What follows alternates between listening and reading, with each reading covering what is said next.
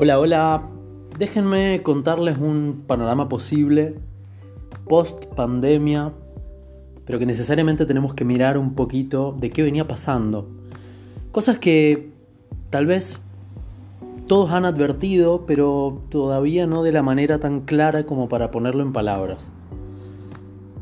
¿Qué viene pasando, por ejemplo, en los consultorios psicológicos? Si has visitado terapias, o has estado trabajando con vos misma, probablemente has incursionado en distintas líneas terapéuticas, pero parece ser que algo se va repitiendo. ¿No? Si te fijas, las personas empiezan a darse cuenta que los conflictos son siempre los mismos. Y de alguna manera que la forma de salir de ellos Obvio, con un espacio terapéutico esto se puede aclarar. Con un buen terapeuta puedes ahorrar tiempo. Sin embargo, para poder trascender esto es necesario involucrarte de verdad con tus problemas y empezar a generar la solución. Hay un movimiento reciente, aún en estos días, en la psicología, que es la psicología positiva. He hablado mucho al respecto. Básicamente es la parte B. La parte A es arreglar los problemas. Importante, bueno, reviso, miro, analizo, proceso. Sin embargo, dice la psicología positiva, eso no es suficiente para vivir una buena vida. Hay que invertir en construir el bienestar, que no es lo mismo. Bueno, nuevamente, hace un tiempo vienen en auge las terapias alternativas y aparece el coaching también. Ahora, ¿qué hacen todas estas ramas no paralelas? Muchas veces parecieran estar ahí para hacerse cargo o al menos facilitar el hacerse cargo de construir ese bienestar. Y sin embargo, mucha gente consciente o no conscientemente, termina incursionando en todos estos terrenos para seguir escapándose de no involucrarse con sus soluciones y siguen en la misma, nada más que ahora con algo un poco más esperanzador quizás. Nada de todo esto, ni los espacios terapéuticos donde se ve el problema, ni los abordajes alternativos donde enfocan más ¿no? al parecer en la solución, incorporando lo transpersonal, en fin, hay de todo tipo de propuestas. Nada de esto está mal. Lo que hay que mirar es cómo una persona empieza a utilizar estos espacios. Por eso la palabra involucración me parece importante. Todos han tenido esta experiencia en algún momento, de llegar a un tope y decir, si no lo hago yo, al parecer por más que insista, no lo hace el otro, llámese el terapeuta, no tiene que ver con el espacio, llámese todo el recorrido que fui haciendo, tipo saltando de un lugar al otro. En algún momento me tengo que enfrentar a mi honestidad, a verme a mí mismo. Bueno, para eso están las crisis evolutivas también. Normalmente a los 40 el psiquismo no se banca la inautenticidad. Entonces, bueno, las facturas del psiquismo empiezan a aparecer de alguna manera. Un ataque de pánico tiene que ver con un, una factura no pagada, ¿no? Algún pendiente. Obvio, a grosso modo, ¿no? Estoy hablando muy en genérico, pero para mostrar el panorama, porque esto mismo ahora lo empezamos a ver en los espacios mucho más concretos, ya donde no hay una mente involucrada, o pareciera no verla, que son los consultorios médicos. Después de la pandemia, podemos ver cómo la individualidad de cada psique, las decisiones y la involucración de cada persona, hacía que se manifestaran de diferentes formas los síntomas. Un mismo virus generando multiplicidad de síntomas en multiplicidad de personas. A veces letales las consecuencias, a veces medianas, a veces nulas. Entonces empezamos a ver y esto hace rato, no solamente con el COVID y en, la pandemia, pero empezamos a ver que hay un factor que va más allá de una verdad absoluta establecida. Entonces empezamos una era a donde no hay una verdad, esto ya lo veníamos sabiendo, pero justamente hay tantas verdades como observadores. Seguramente va a haber una puja aún, porque claro, hay verdades más poderosas que otras. Entonces empezamos a mirar qué poder tiene una determinada interpretación. Esto es el coaching. El coaching parte de esta premisa, no hay verdades, hay interpretaciones. Ahora sí, todo el coaching también ha sido usado para evadirse de este punto, ¿no? Donde, bueno, no me involucro.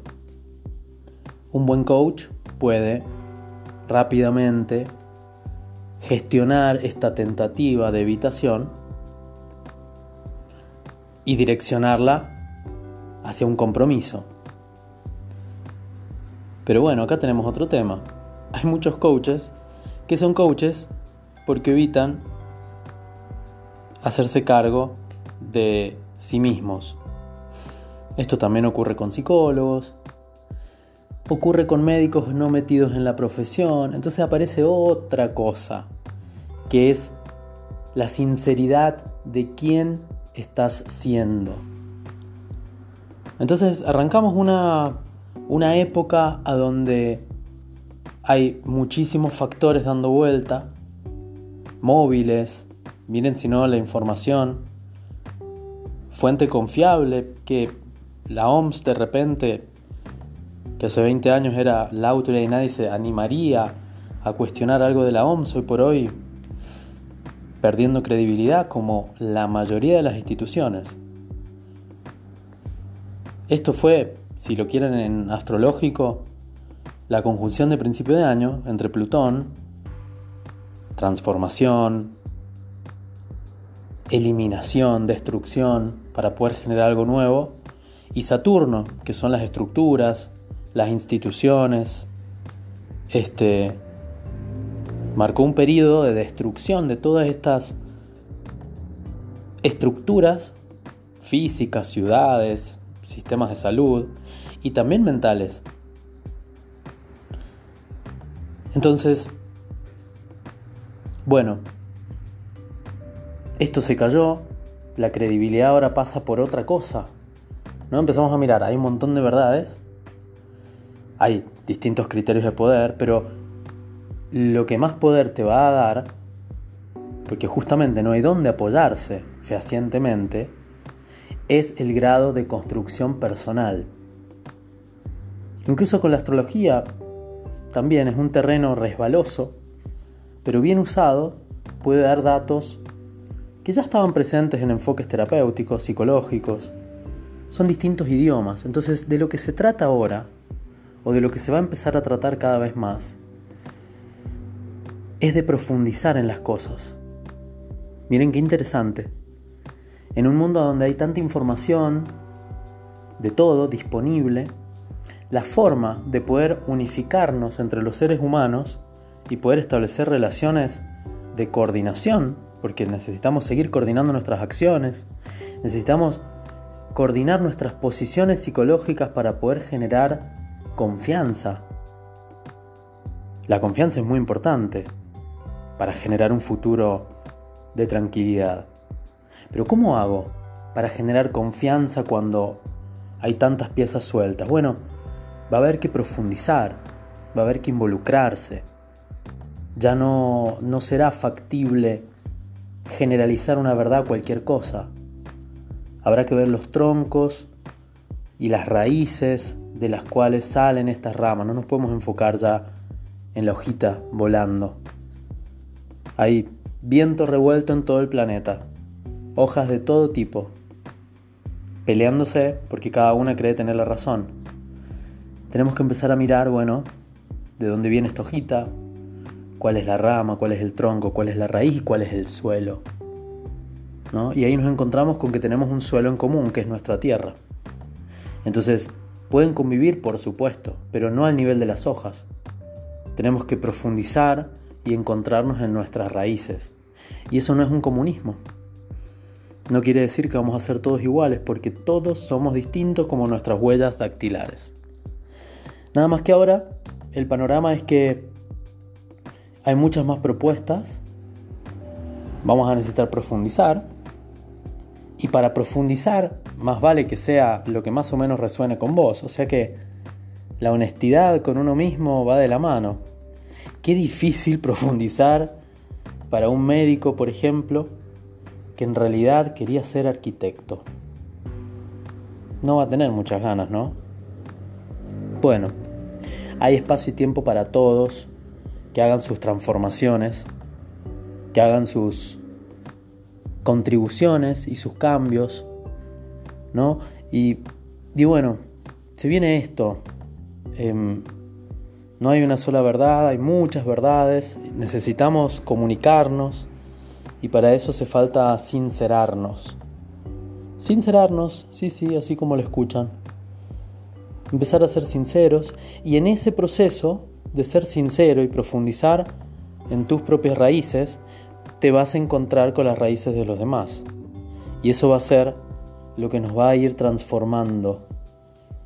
Porque también de lo que se trata es de ir generando una conciencia colectiva que nos vaya favoreciendo a todos, no destruyendo a todos. Ese es el pensamiento colmena.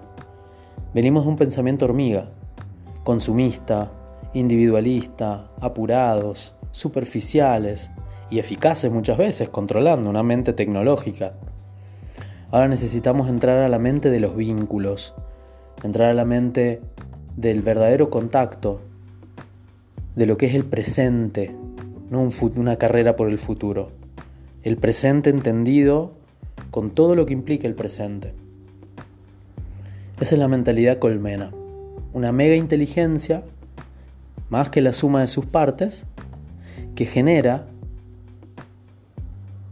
una confianza global en quienes somos.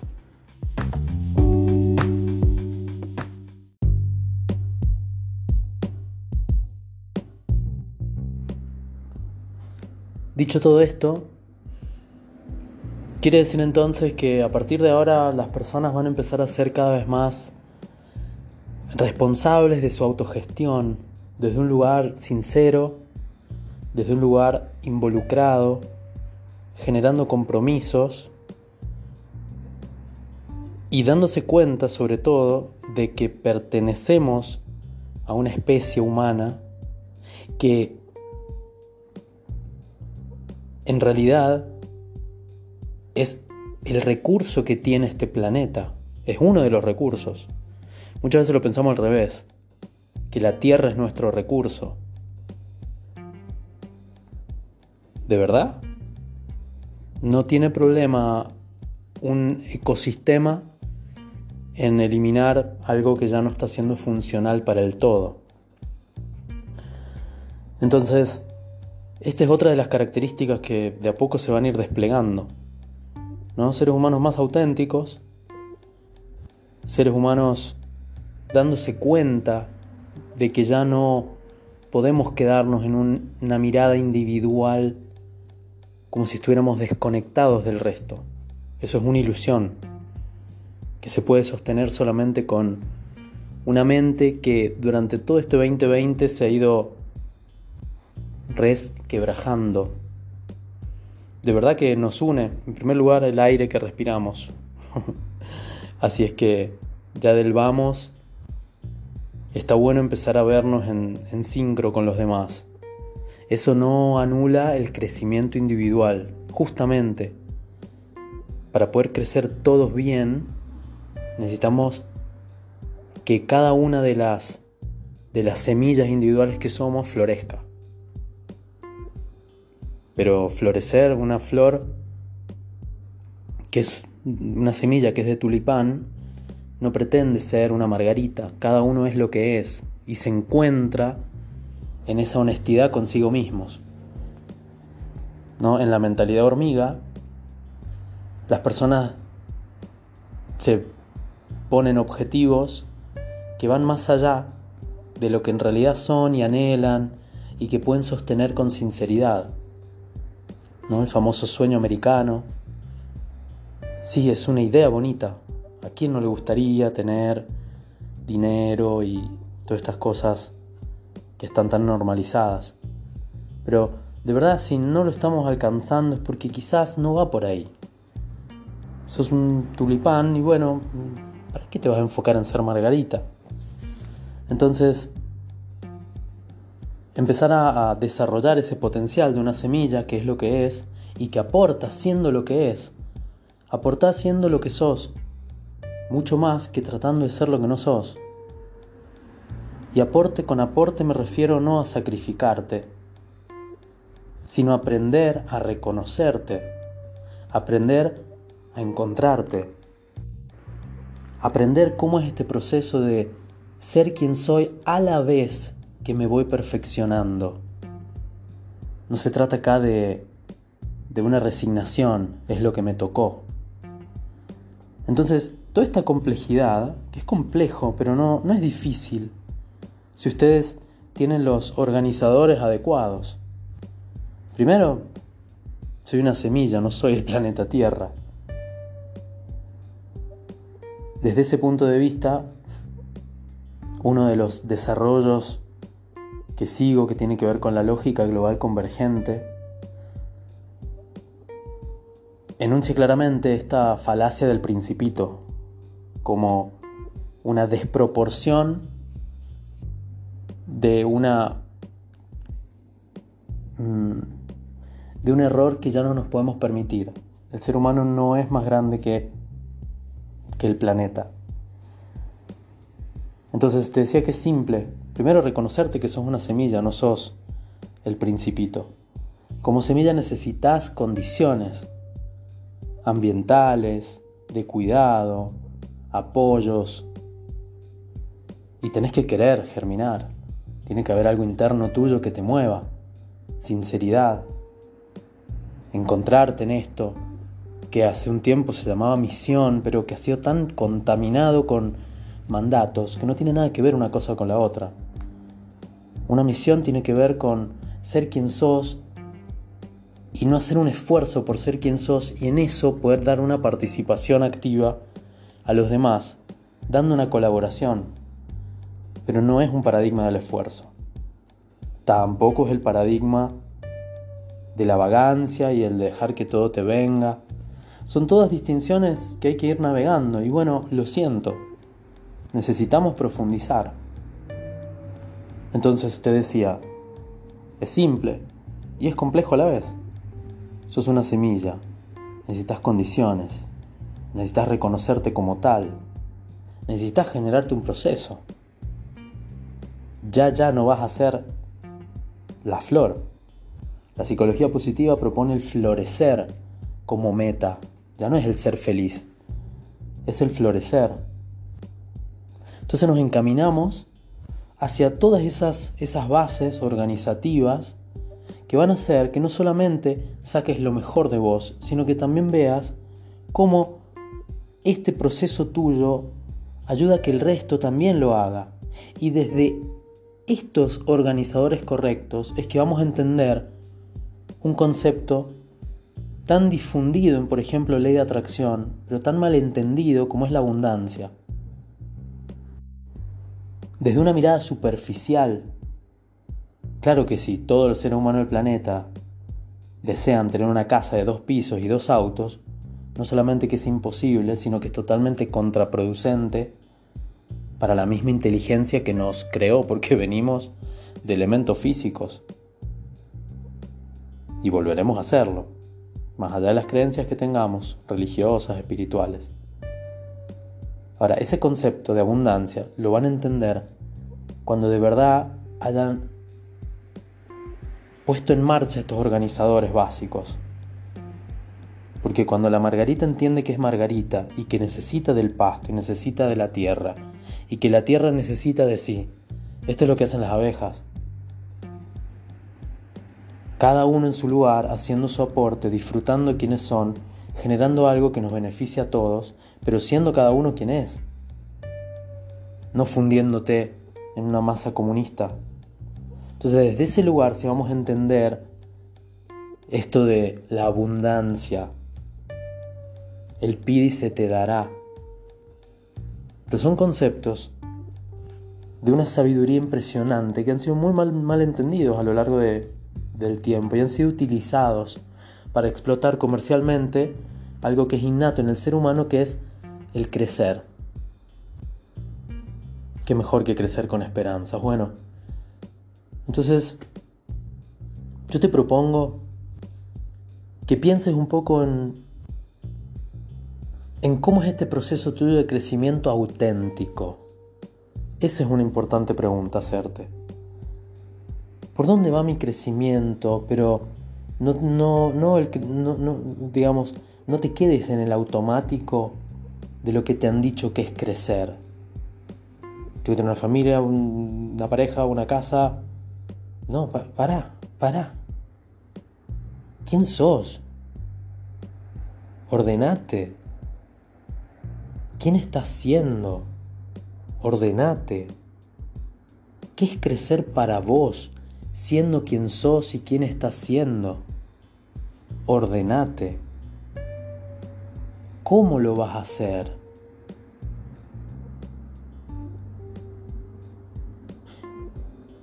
Y otra que te puede servir es cómo estás evitando crecer en esta manera particular que te propongo. Y bueno, a partir de ahí que te lo tomes de verdad, aunque suene a cliché, y esto también ha sido muy dicho, pero nuevamente muchas veces mal interpretado, que te lo tomes como una aventura. Esto no quiere decir tomártelo liviano. Hay momentos de crecimiento que son dolorosísimos. Y así todo, si vos lográs posicionarte y entender y ordenarte, y, ver que a los demás también les sirve que vos te sinceres, y que no pasa nada con soltar ideas. Las ideas son posibilidades, no son la realidad. Tu cuerpo es la realidad, el entorno donde estás. Si lo tomas desde ahí, una aventura real implica un montón de desafíos reales, momentos de angustia, momentos de miedo, momentos de apoyo, pero hay una cosa importantísima, implica vitalidad. Vital, sentirte vital. Estar conectado con ese impulso de desarrollar. Y ahí sí entra el disfrute, ahí sí entra el relajarte. Entonces, bueno, propongo que sigas pensando en estas preguntas, anotalas, charlalas con tus amigos, charlalas con tu gente querida.